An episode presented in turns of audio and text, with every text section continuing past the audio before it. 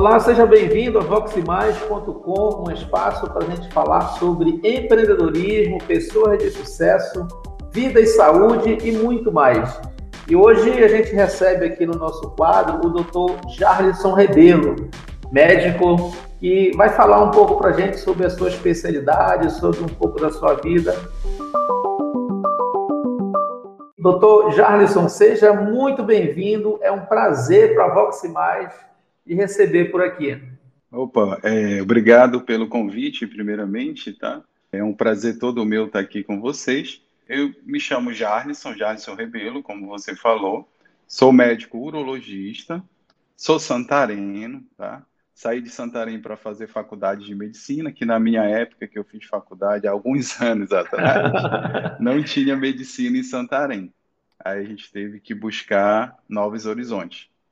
Fiz faculdade, em Manaus, tá? na Universidade do Estado do Amazonas. Regressei para Santarém como clínico geral. Aí tive a oportunidade de prestar concurso para a Polícia Militar do Pará, no qual faço parte do quadro de oficiais da saúde, sou capitão médico da Polícia Militar do Pará, lotado aqui em Taituba. E no ano seguinte, tive a oportunidade de fazer residência médica em cirurgia geral por dois anos. Posteriormente, já ingressei na outra residência médica, que é urologia. E hoje sou urologista, resido aqui em Itaituba. O senhor, o senhor atende nas duas áreas, nas duas cidades, Santarém e Itaituba? Com a abertura do regional aqui de Itaituba, eu não tive mais tempo para me deslocar para Santarém. Aí a gente está focado só aqui em Itaituba mesmo. Tá, muito bem. E dentro dessa, da, da, o que que ele fez, doutor? Assim, a gente gosta muito de, de saber o que que lhe fez trilhar esse caminho da medicina. É, é inusitado isso daí, até é engraçado. Logo que eu terminei o segundo grau, na minha época era segundo grau ainda. No, é meu, no, meu, no, meu, também. Eu falo para o meu filho, ele fica, pai, tu é antiga. Eu digo, mas era assim, na nossa época era assim. Na minha época era ensino médio. Não sabia muito o que fazer, cheguei a prestar vestibular para matemática, mas não obtive êxito. Aí eu acabei prestando vestibular para administração aí em Santarém. Tava não querendo sair de Santarém, aí acabei fazendo dois anos de administração. Aí foi quando eu acabei mudando para Manaus, tá? Aí apareceu a oportunidade de fazer vestibular para medicina, mas até então eu não tinha me preparado para passar no vestibular tão concorrido. Fiz aquele, ah, vou fazer vou fazer para ver no que dá. Não passei, lógico, né? Porque não tinha estudado, não passa. Mas eu obtive uma nota até boa, que dava para passar para vários cursos, só não para medicina, que é um curso muito concorrido. Aí foi então que eu, pô, pô basta eu estudar um pouco que eu consigo passar. Aí estudei durante um ano, no ano seguinte prestei vestibular de novo e consegui passar. Passei em terceiro lugar na época da, da minha faculdade. Que coisa boa, legal, maravilha. E hoje né? a gente está aqui. Doutor, aí o senhor se formou, né? Então, se formou e aí o senhor tem. É, você é cirurgião, cirurgião geral, né? E também urologista, né? É, nessa parte de cirurgião. Isso. Cirurgia geral, doutor. Especificamente, assim, você, que tipo de cirurgia é mais comum? É, qual é a área de atuação de um cirurgião geral, assim? Bom, cirurgião geral ele atua tanto no trauma que é aquele cirurgião de emergência, né, que está no pronto-socorro ali, recebendo o, os traumas, os acidentes, é, ferimento por arma de fogo, ferimento por arma branca, e tem o cirurgião geral que também atua nas doenças eletivas, que não são emergências, como hérnia, vesícula, é, apendicite, são mais umas doenças eletivas, que não são emergências. Entendi. E aí, doutor, o senhor também, na... o que, que aconteceu na, na... nesse período assim que o senhor está atuando? É, algum fato assim meio inusitado, alguma coisa meio que, que, não é normal, assim, digamos assim, no atendimento do dia a dia no hospital?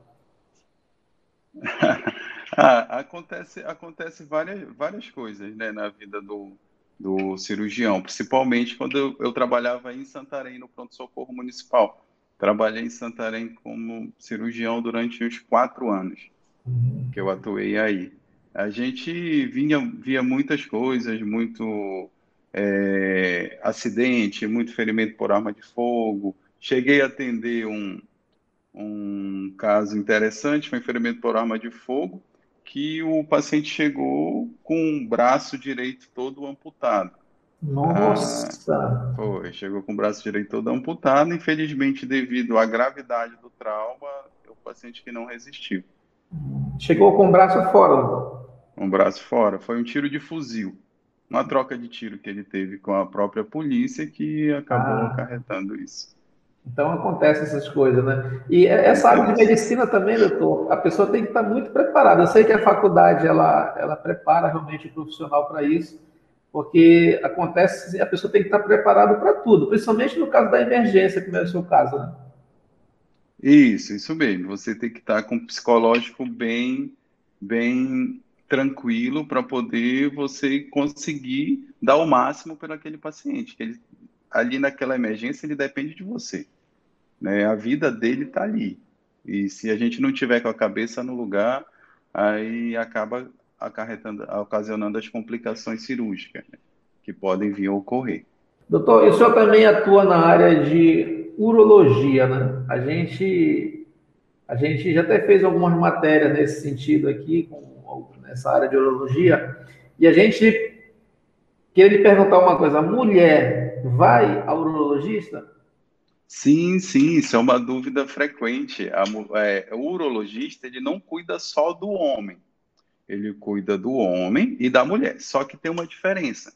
No homem, ele cuida tanto da parte, gine, é, da parte dos órgãos sexuais, quanto da parte do sistema urinário.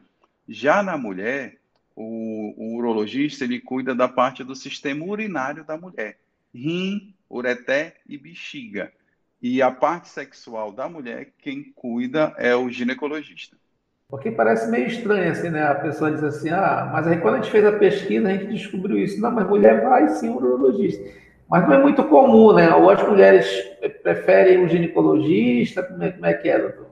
Não, não, não, porque é uma área bem, bem diferente mesmo. Tipo assim, é, eu recebo muito no consultório mulheres com infecção urinária recorrente. Aquela mulher que está sempre com infecção. Aí ela precisa vir com o ginecologista para a gente descobrir o porquê ela está fazendo esse tipo de infecção.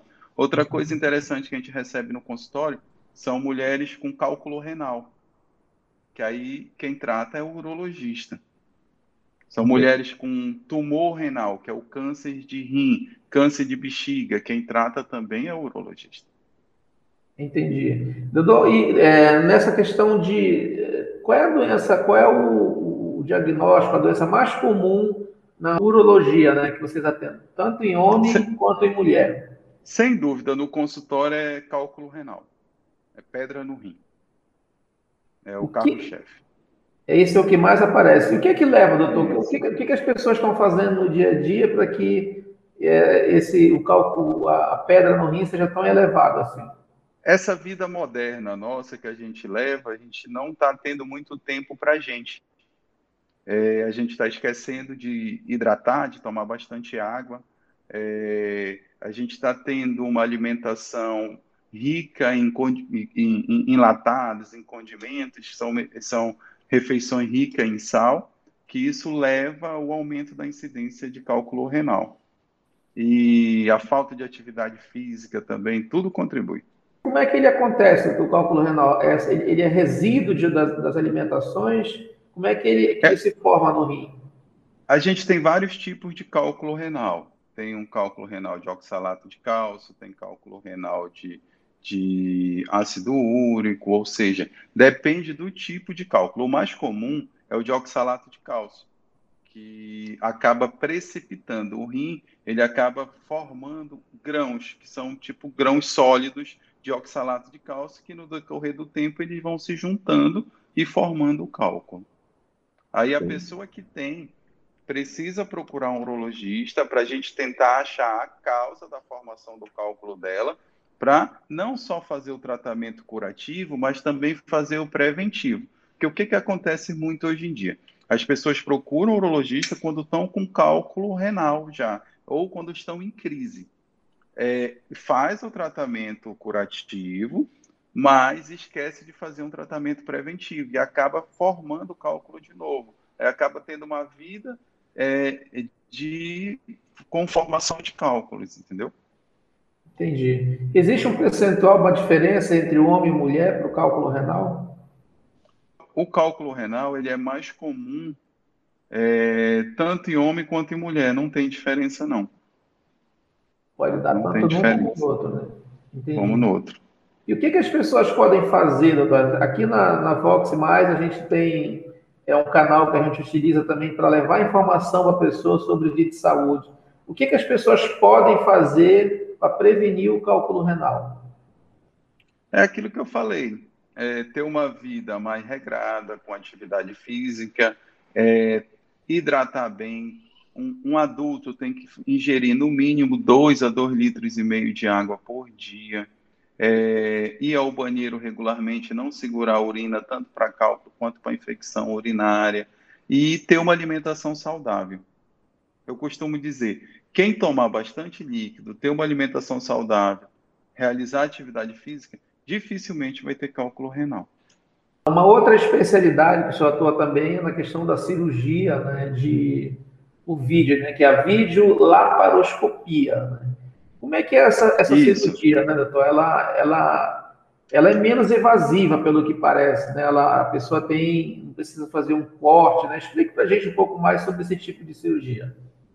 Isso, a cirurgia por videolaparoscopia, ela é uma cirurgia não tão nova, já existe há mais de 20 anos, começou a ser difundida no Brasil na no início da década de 90. E hoje é uma cirurgia que veio para ficar, tá? É uma cirurgia, como você falou, minimamente invasiva, na qual o cirurgião ele insere uma câmera pelo umbigo, geralmente essa câmera, para ele conseguir observar toda a estrutura que está intraabdominal, que está dentro da barriga, e assim ver, de acordo com o tipo de doença, de acordo com o tipo de patologia que a pessoa tem, é, conseguir fazer a cirurgia intraabdominal só por pequenas incisões, olhando nesse vídeo é, é, que é captado por essa câmera. Através de pequenas incisões, ele faz a correção tanto de hérnia, quanto apendicite, quanto uma vesícula, quanto um tumor renal, dá para operar. Uma retirada de rim também a gente consegue operar uma nefrectomia. Um câncer de, de bexiga, um câncer de próstata, é, mioma uterino, o, o, aí já é a área do ginecologista, mas o ginecologista que faz videolaparoscopia consegue também realizar essa cirurgia. Laqueadura tubária, que é para aquela mulher que não quer mais ter filho. Endometriose, que é uma doença que acomete muitas mulheres também. Até cálculo de de vias urinárias também a gente consegue operar cálculo de ureté por videolaparoscopia, tá?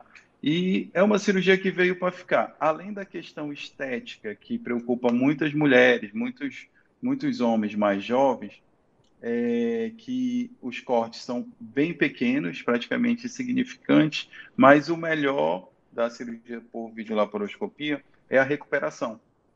Porque eu, eu costumo dizer, que o paciente operado por vídeo, ele retorna com você depois da cirurgia com uma semana, parecendo que não foi operado. Recuperação entre 7 a 14 dias, para ele voltar para o seu cotidiano normal. Era isso que eu iria perguntar né, né agora. É, qual, é a, qual é a diferença entre uma cirurgia por vídeo e uma cirurgia tradicional, assim? Principalmente se falando do período de recuperação do paciente. A principal vantagem é a recuperação. Vou citar um exemplo aqui. É uma cirurgia muito comum na videolaparoscopia, que é a cirurgia de vesícula, que é uma colecistectomia videolaparoscópica. Se for uma convencional, que é aquela tradicional, antiga, que ainda tem alguns serviços por falta de material, é, o paciente vai levar, no mínimo, 45, 60 dias tem paciente que leva até três meses para se recuperar totalmente. E já a cirurgia por vídeo, não. 7 a 14 dias o paciente está recuperado. Ou seja, você vai conseguir é, colocar esse paciente, esse paciente vai voltar para a sua vida cotidiana, vai voltar para o seu trabalho muito mais rápido. O benefício que ele está tendo. Entendi. E o custo também hospitalar diminui, porque um paciente operado por vídeo é um paciente com recuperação rápida, paciente que recebe alta precoce, diferente de um paciente do, por cirurgia convencional, tá? Outra coisa também interessante, as complicações diminui bastante. Na cirurgia por vídeo, o paciente tem menos incidência de infecção cirúrgica, tem menos incidência de hérnia no pós-operatório.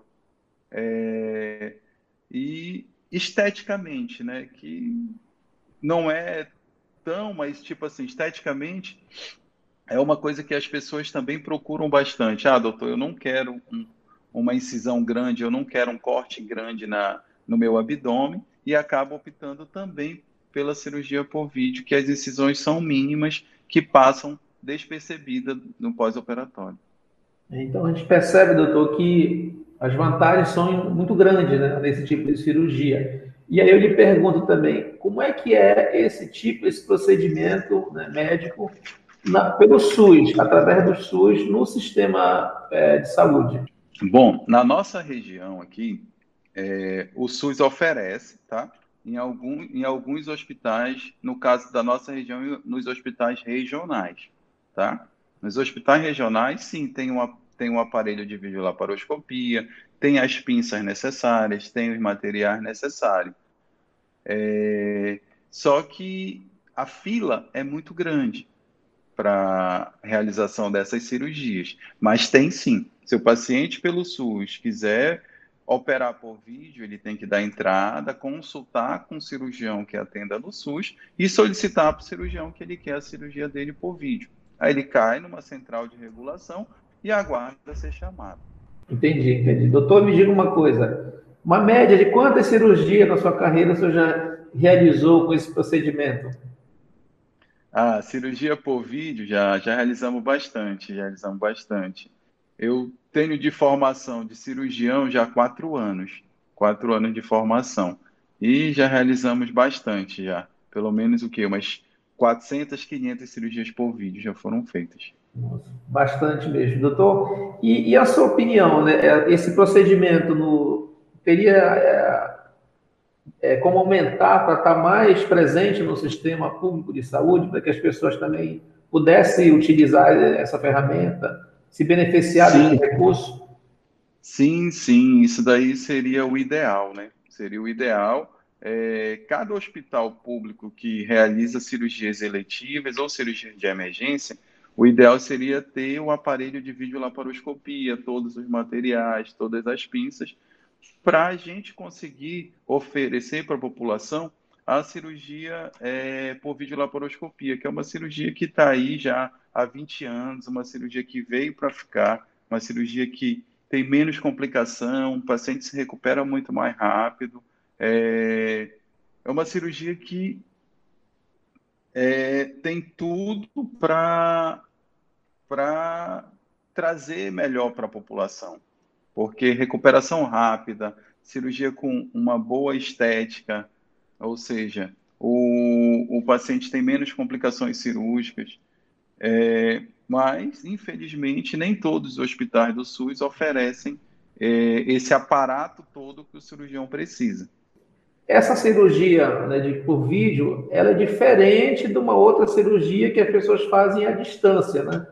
É, na verdade, eu acho que você está querendo, tá querendo falar da cirurgia robótica. Isso, exatamente. É. A cirurgia a, robótica. Isso. A cirurgia robótica é, tem alguns centros que fazem meio à distância, mas não é o normal. O normal é estar no centro cirúrgico e, e o cirurgião ele opera um robô.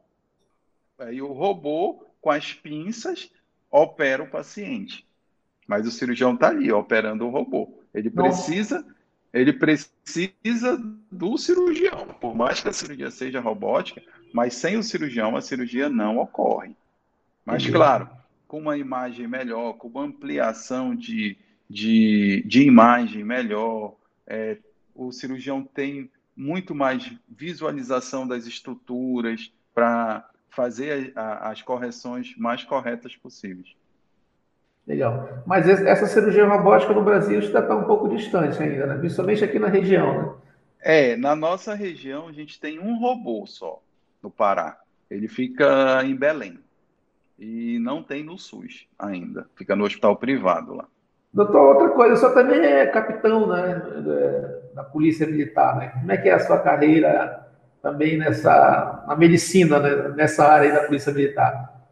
Isso, eu entrei na polícia em 2014, quadro de, de saúde da polícia, é, que é o quadro de oficiais de saúde. Hoje eu sou médico, perito da Polícia Militar do Pará, sou lotado aqui em Itaituba, e a gente também cumpre o, o, o, o nosso expediente na PMPA.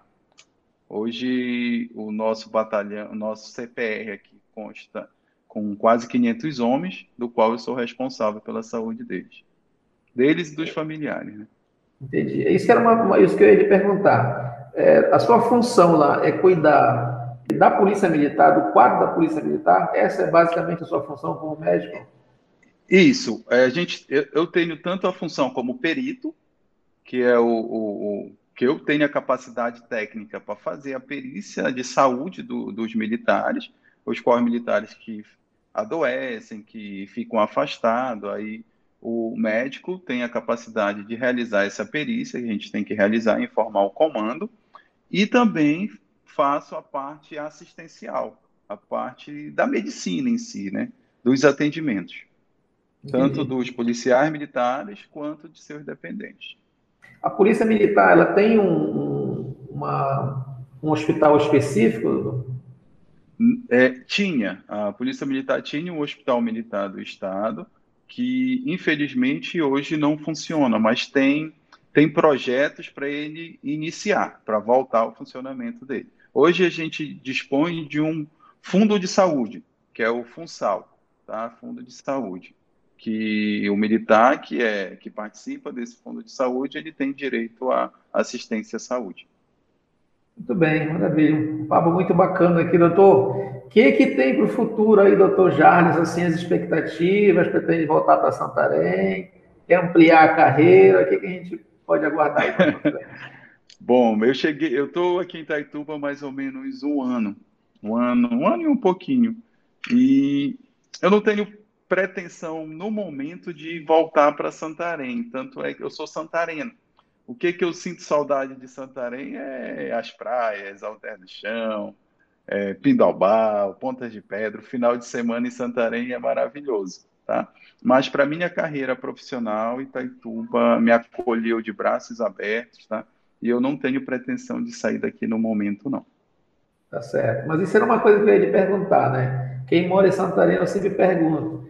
É, como é que é nascer aqui em Santarém, né? foi criado por aqui? Como é que é fazer parte né, dessa cidade aqui tão encantadora que é uma, eu estou aqui há um, há um, bom tempo, já me considero santareno, eu acho essa cidade aqui fantástica. Bom, nascer em Santarém, tipo, eu costumo dizer que toda pessoa que nasce em Santarém, ele sonha em voltar para Santarém um dia, né? Quem sabe num futuro distante a gente não passe a nossa velhice aí em Santarém, né? Mas no momento, não. No momento a gente está focado aqui em Itaituba. Doutor, olha, foi um papo aqui muito legal, muito bacana. A gente agradece de você ter parado ali, de ter, de ter disponibilizado esse tempo para falar com a gente. A Vox tem esse espaço aqui para a gente estar tá falando sobre saúde. A conversa foi muito legal aí. Muito obrigado por tudo, doutor. Por nada, eu que agradeço o convite e estamos aqui à disposição de vocês. Muito obrigado. A gente bateu um papo hoje muito bacana aqui com o doutor Jarlisson, né, que hoje está em Itaituba, mas é Santarém. É, essa é a Vox Mais, um espaço que a gente utiliza para falar sobre empreendedorismo, vida e saúde, pessoas de sucesso e muito mais. É, na próxima vez a gente se encontra para bater um papo com outra pessoa. Forte abraço, fique com Deus.